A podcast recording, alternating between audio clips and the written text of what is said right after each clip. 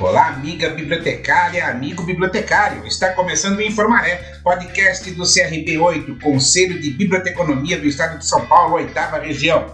No episódio de hoje, o Informaré traz a primeira parte do painel de debates do terceiro encontro do quarto CIGESP, Seminário Internacional de Gestão do Patrimônio Histórico em Contextos Ibero-Americanos, com o tema central Doenças, Vacinas, Papéis e Livros.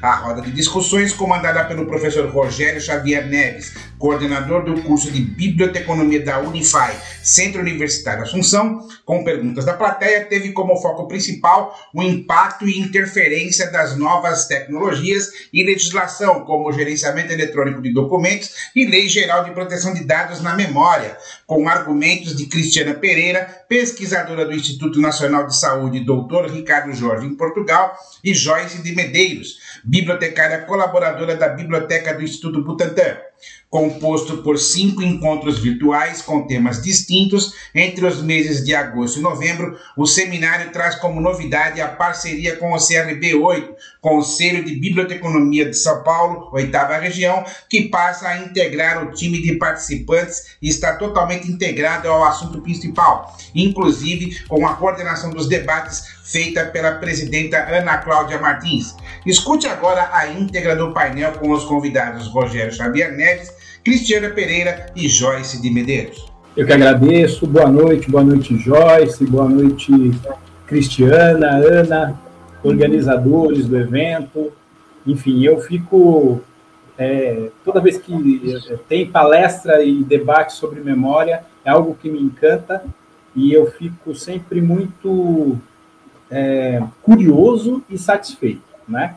Curioso porque agora essa última fala aqui da Joyce é, me, me, fez, me fez lembrar é, um trabalho que desenvolvemos com a Escola Caetano de Campos, aqui em São Paulo, que foi a base de todo o trabalho de é, documental de memória que está lá no centro de referência do professor. E isso me fez lembrar que dentro das escolas, e tem algumas questões relacionadas à educação, que eu já vou é, é mediar aqui para as nossas palestrantes, isso me faz lembrar o quanto é importante a memória no contexto da educação. Né? A gente está falando, evidentemente, de, de, centros de pesquisa, tanto no Brasil quanto em Portugal, é, mas preservar a memória, né, uma memória cidadã, de fato requer da gente uma reflexão sobre o papel da memória dentro da escola. E, a re... e pensando que aqui no Brasil tivemos a semana da, de comemoração do Dia dos Professores, a relevância de se pensar a memória em, em, em, todos, em toda a sua amplitude, é, considerando os, os, futuros pesquisadores. Né? E eu lembro que no Centro de Memória da, da, da Escola Caetano de Campos, quando a gente foi pegar o material, e quem trabalha com documentação sabe muito bem o que a gente enfrenta, né? É, era um espaço que tinha de tudo, inclusive é, é, é, é, animais empalhados, né? E quando a, a, a, Joyce traz essa reflexão sobre essa narrativa que é construída a partir, da pele dos animais, gente, dá para fazer uma infinidade de pontes né, com o mercado editorial, com a educação, com a questão uh, do próprio o, o fazer, né? Uh, dos profissionais que atuam nessa, nessa área.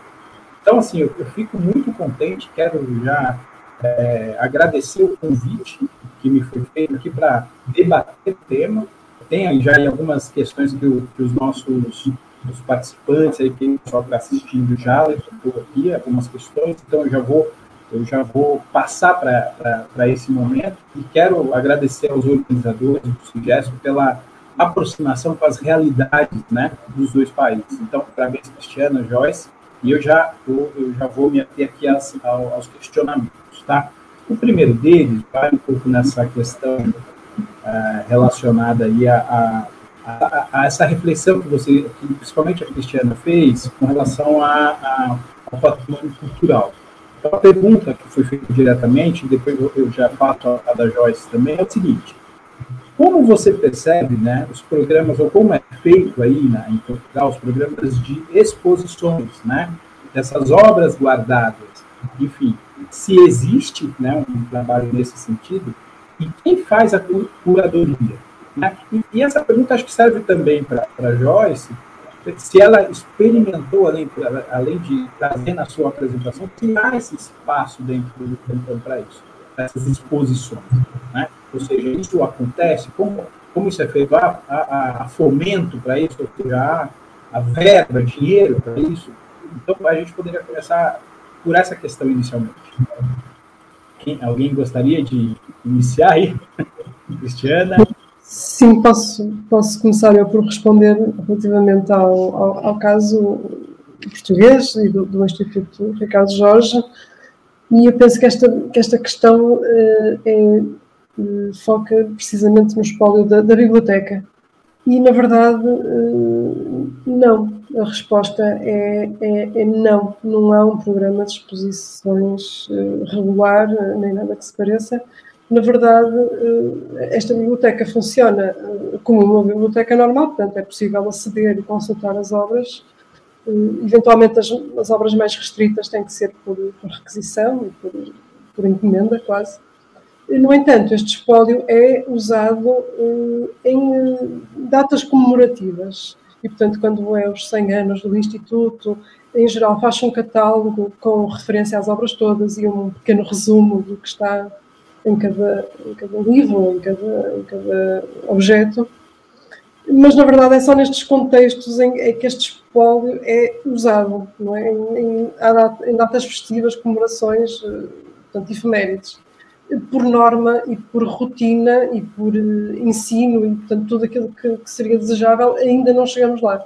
E, portanto, é, é preciso, de facto, enriquecer mas é preciso gente e é preciso, na verdade, estas áreas em particular ligadas ao Instituto têm uma grande carência de pessoal e de, de gente ligada mais à investigação e às, mais esta parte da, da, museologia e do património, que há muito pouca gente a trabalhar nisto no próprio Instituto. Pelo menos no caso português, é uma realidade. Ótimo. Obrigado, obrigado, Cristiana. É, é evidente que falávamos, inclusive, nos, nos bastidores, só para vocês é, é, ter uma ideia de que temos certeza que trabalhar com memória é, é trabalhar com uma espécie de resistência, né? É, resistência em todos os sentidos, né? De se manter, de manter esses passos do ponto de vista de infraestrutura para condicionamento desses materiais espaço de permanência, né? É, é, diante de tudo que pode acontecer com, com, materiais que ficam acondicionados de uma forma inadequada, enfim. Então, já se a Joyce quiser também comentar alguma coisa nesse sentido sobre essas exposições e como isso acontece, Sim. seria legal. No momento não existe esse, esse programa de exposições né, no âmbito do acervo, mas existe a ideia né, de que isso seja então concebido no âmbito da, da biblioteca, digamos, pós-restauro, né? Então, comentei ali ao longo da apresentação que o prédio onde a biblioteca está localizada é, está passando por esse momento de restauro, né? Estamos falando de uma, uma edificação inaugurada em 1914, então é uma edificação centenária que demanda diversos cuidados. E existe sim a ideia, né, de que de que essa de que esse acervo ele ele tem ali um local reservado à exposição, de que tenha atividades temáticas é, girando em torno desse acervo e, e, as obras né, em articulação com essa com essas atividades ou mesmo datas datas significativas ali no significativas no contexto ali da, da instituição e do, de sua atuação. Uma coisa interessante também do ponto de vista né, de divulgação, digamos, dessas obras, tem as iniciativas, por exemplo, é, de digitalização começando aí pela, por esse, é, pela coleção institucional, né, que faz parte, então, essa obra intelectual ali do, dos pesquisadores da casa, tem é, já é, coletâneas, por exemplo, é, as memórias do Instituto, do Instituto Butantan, que é um conjunto, então, de, de revistas científicas um conjunto de fascículos ali dessa, dessa revista científica, que são as memórias, que foram né, as memórias, que já está totalmente digitalizada, ou então a coleção do cientista Vital Brasil, a sua coleção como é, a sua produção intelectual, ela também já está ali digitalizada e tem e surge também né, o repositório é, do Instituto Butantan que tem também essa, essa finalidade então né, de divulgação que tem ali obras do conjunto de profissionais da casa. Então, eu entendo essas, essas iniciativas próximas, digamos, a essa ideia né, de uma exposição mais aí vinculada a essa divulgação do acervo. Obrigado, Joyce, pela, pela, pela resposta. Eu acho, de fato, pensar em espaço, isso, isso já vai emendar numa outra, uma outra questão que, que são duas questões, na verdade, né? É, uma é relacionada à tecnologia, tá? E aí é para as duas, as duas debatedoras que eu acho que vale trazer é, essa questão, porque nesses últimos, vai, quase dois anos com a, com a pandemia, é, de fato não teve como não pensar a questão tecnológica, né? O gerenciamento eletrônico de documentos, o GED, a questão é, da é, o LGPD, né, a Lei de Geral de Proteção de Dados, hoje, muito discutido nesse ambiente, por mais que a gente esteja falando de algo que já aconteceu, mas o valor, o valor histórico, o valor memorialístico desse, dessas obras, a pergunta é a seguinte, como a, a, a, as debatedoras percebem a interferência, e aí vamos pensar numa interferência positiva da tecnologia, quando a gente está falando de memória. Memória, de fato, é pensar essa documentação bem organizada, bem acondicionada, enfim, que ela seja perene em termos de, é, da sua preservação, da, da, de manter a, a, documentação, mas também o alcance que a, a, esse material pode ter em termos de pesquisa. E depois a gente vai falar de educação. Mas em termos de, de, de busca, de recuperação, como vocês percebem isso? as instituições estão prontas, preparadas, em termos de tecnologia para receber esse material, para condicionar, para uh, tornar disponível mais acessível, enfim, para criar, fazer girar ainda mais essa roda, enfim. E aí fique à vontade para responder. Hum, então, hum, acho que sim, acho que é um, é um é ponto hum, muito importante do, do arranque e e de facto perceber que durante estes quase últimos dois anos houve aqui um, um, avanço imenso no uso das tecnologias digitais, na capacitação das instituições em termos de tecnologia, não é? Um investimento grande, e eu acho que também se percebeu um pouco uh, a vantagem que é uh, usar estes canais e, uh, e dispor, dispor deles. No entanto, lá está, eu acho que, como tudo, a dimensão depois das necessidades é que calhar nós ainda não, não, não, a conhecemos, não é? E eventualmente conseguir digitalizar, transformar em formato digital todo um acervo, algum Museu da Saúde, por exemplo, que tem 10 mil objetos. Eu, eu lá está, também desconheço. Depois aqui é, é, começam a ser necessários uh, elementos com uh, formação adequada e, e aí provavelmente as instituições ainda não estão uh, capacitadas, não é? É preciso adquirir mais esta competência, eventualmente com departamentos, com pessoal uh, formado uh, e capaz de, de, fazer funcionar mais este braço de apoio às funções do Instituto e, em particular, às funções patrimoniais e de, de preservação da memória e de, e de, divulgação. Mais uma vez, aqui chegamos outra vez à divulgação. E aqui também me parece que, passando nós todos por esta pandemia, percebemos que.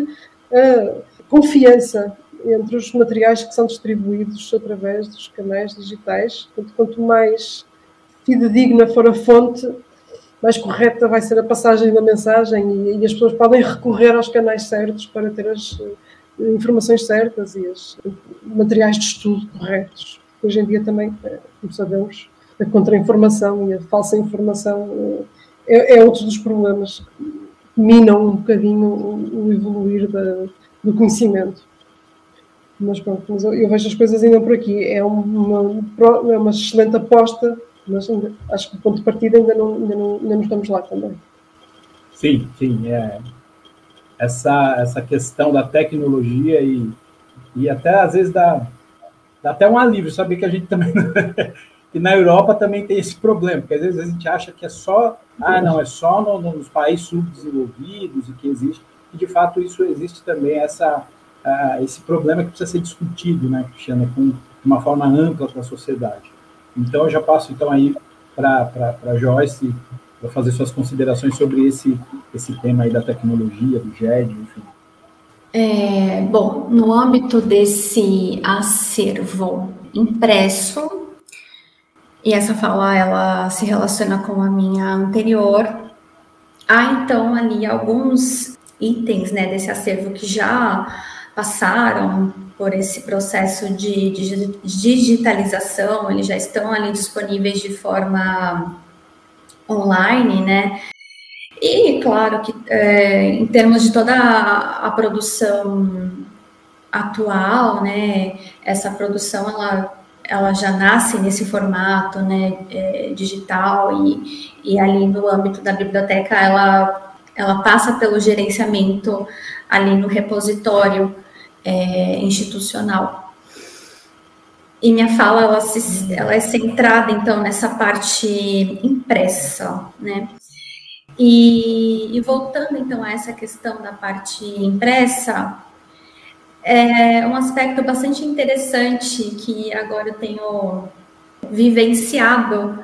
Eu até relatei essa experiência com a Joanita, né, que é a diretora da biblioteca, que agora nessa minha condição então de é, distanciamento físico do acervo, né, que como é importante ter acesso a essas obras nessa modalidade digital. Né? Então, ali nós temos obras, obras que são difíceis de, de encontrar assim na rede. São obras bastante é, quando a gente fala assim de acervos assim é, dessas obras ali do século XX, século XIX e aí ainda mais retrospectivo é, é difícil de encontrar e quando eu me deparo com essas obras é, em acervos, por exemplo, de outras bibliotecas, bibliotecas aqui da, da Europa, elas, por mais que elas estejam é, digitalizadas, eu consigo então ter acesso a esse conteúdo, digamos, impresso, eu não consigo é, ter acesso ao que esse exemplar, no âmbito da biblioteca do Instituto Butantan, poderia ter em termos daquilo que o particulariza, que seriam as suas marcas né, de proveniência. Então, é muito interessante isso, porque, ok, nós podemos ali nos deparar com uma obra na sua forma digitalizada, mas ainda assim essa obra em sua forma digitalizada, ela não substitui a importância que teria esse uma cópia desse exemplar em outro acervo, porque esses acervos distintos, eles trazem essas obras na sua materialidade podem trazer informações distintas né, das trajetórias desse, desse exemplar. E essa é uma questão que eu me deparei agora. E eu achei que, diante dessa pergunta, fosse bastante pertinente de compartilhar é, com vocês. Muito bom, muito bom. Às vezes a gente precisa do distanciamento até para compreender um pouco mais né, qual é a, a relevância né, de ter esses materiais disponíveis para pesquisa. E, e, aí a gente já vai cair no campo, no campo da pesquisa, porque eu não sei como é em Portugal, de fato, mas no Brasil, as nossas instituições que é, desenvolvem pesquisa estão sempre ligados ao poder público. Né? São instituições públicas que recebem financiamento. É claro, a gente tem excelentes instituições privadas, mas na, na sua maioria, são, são verbas vindo de instituições públicas, agências de, de fomento, FAPESP, CNPq, enfim, é, para manter essa memória. Né? Então, a, a, a, pergunta que vai na sequência aí com relação a, a, essa memória que, que foi sinalizada aqui, tanto impressa, que já tem uma, tem uma pergunta sobre proveniência, viu, José? Já, já, já chega essa daí. A questão é a seguinte: como vocês percebem, como pesquisadoras de instituições voltadas à área da saúde, é, o papel, e aí do ponto de vista acadêmico, das universidades, dos grandes centros de pesquisa, como parceiros, como colaboradores das suas respectivas organizações. Vocês, é, é, como vocês percebem isso no, nesses últimos anos? Enfim, é, qual é a projeção? Vocês conseguem fazer alguma projeção do, do, do tipo é, será que conseguiremos, por exemplo, mais recursos humanos? Será que há uma tendência a valorizar mais esse espaço diante de toda uma pandemia que tivemos aí? de valorizar mais essa memória, os registros, como é, é, espaços também de pesquisas futuras. Então, eu gostaria que vocês falassem um pouco nesse sentido, pensando no passado, pensando nesse presente, mas também fazendo essa projeção. Como vocês percebem isso aí? Hum, então, hum, esta é a questão da, do investimento em, em, investigação e da ligação à academia e às universidades, sendo, no caso do Ricardo Jorge, um, um instituto público ligado uh, ao Ministério da Saúde português.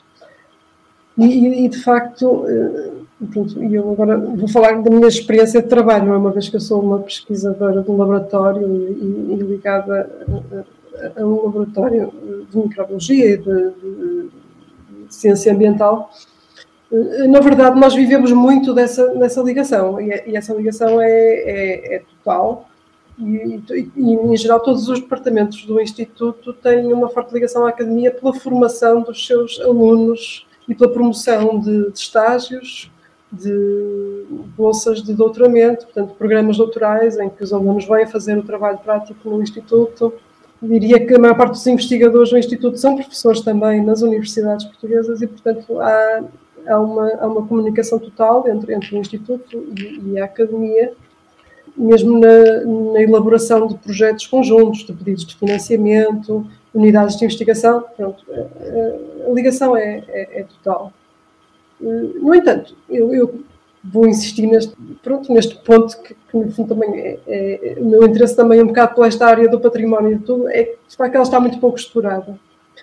E, e, e, até há muito mais trabalhos mesmo sobre esta questão da, da, da epidemia de peste no Porto, toda, algumas questões uh, ao longo do, do, tempo de saúde estão muito mais retratadas por pessoas ligadas à academia e às universidades, uh, dos cursos de história, disto e daquilo, do que propriamente do Instituto Nacional de Saúde, que apesar de ter estes dois núcleos, património, eh, lá está, tem pouca gente a trabalhar neles e, e as pessoas que que estão, estão dedicadas a um trabalho efetivo e, e ainda não estão voltadas para a área da, da, investigação e, portanto, pode ser que nasça daqui, desta conversa e desta partilha, eventualmente, pessoas que estejam interessadas em, em pegar na, na, nas matérias do Instituto e nos acervos e vir trabalhá-los e fazer propostas de investigação e de projetos. Isso era, era, era o ideal, era, era o melhor que podíamos tirar desta conversa.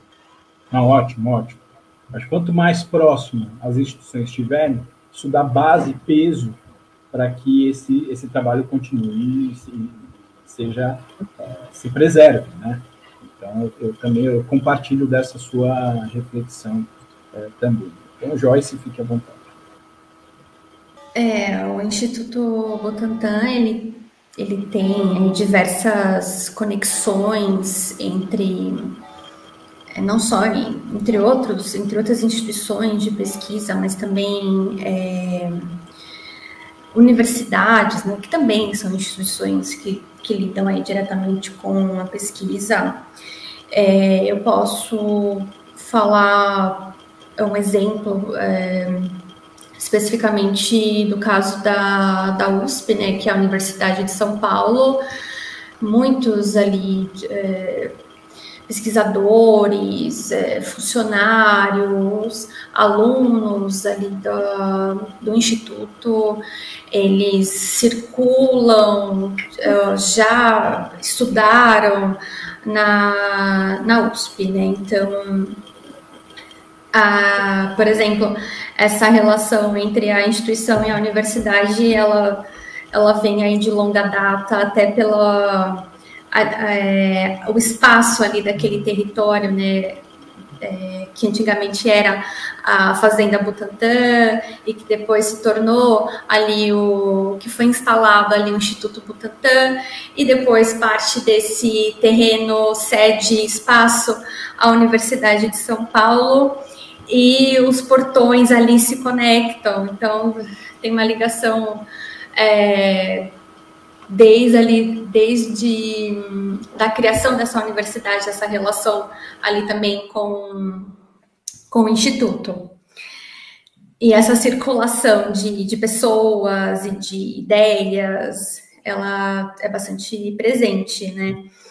E, e é claro que, que isso uh, se desdobra em, na atuação também, né? Eu eu, por exemplo, sou um exemplo dessa interação. Então, eu estava ali, né, atuando na biblioteca e ao mesmo tempo ali no espaço da universidade. Então, teve essa essa ligação muito forte, né, é, de daquele aprendizado ali da universidade, depois é, conseguindo trabalhar com essa ver ali de fato né, a, a, realidade profissional e conseguir depois desempenhar essas atividades né, de pesquisa relacionada ao acervo, eu acho que é um, um exemplo dessa, dessas imbricações, né?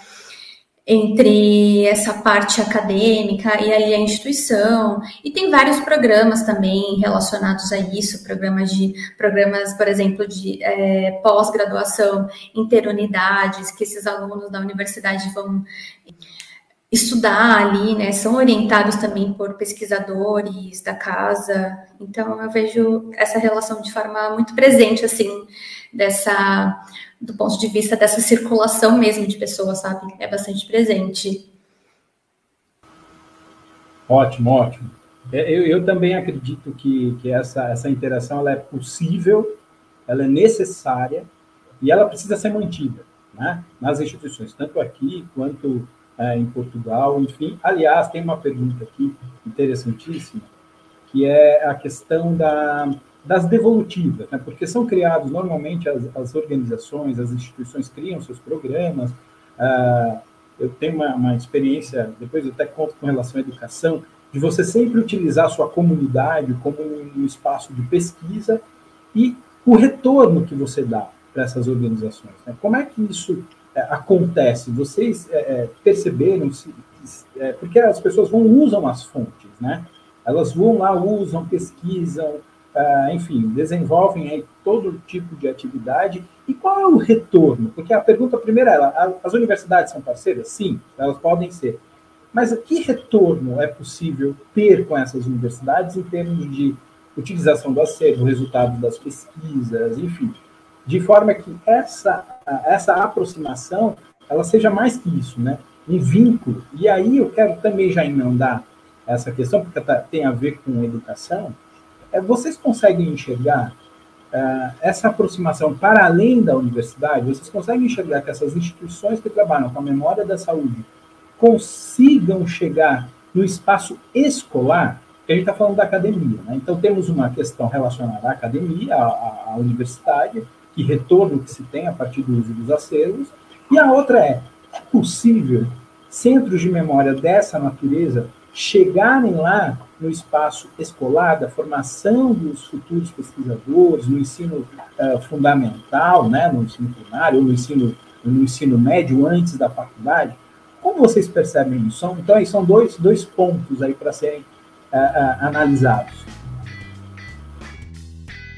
No próximo episódio, o Informaré traz a segunda parte do painel de debate do terceiro encontro do quarto CIGESP. Lembrando que o podcast Informaré está disponível quinzenalmente nas plataformas Anchor FM, Google Podcasts, iTunes e Spotify e sempre às terças-feiras. Eu sou Vanderlei Abreu, jornalista e radialista, e apresentei este episódio do podcast Informaré.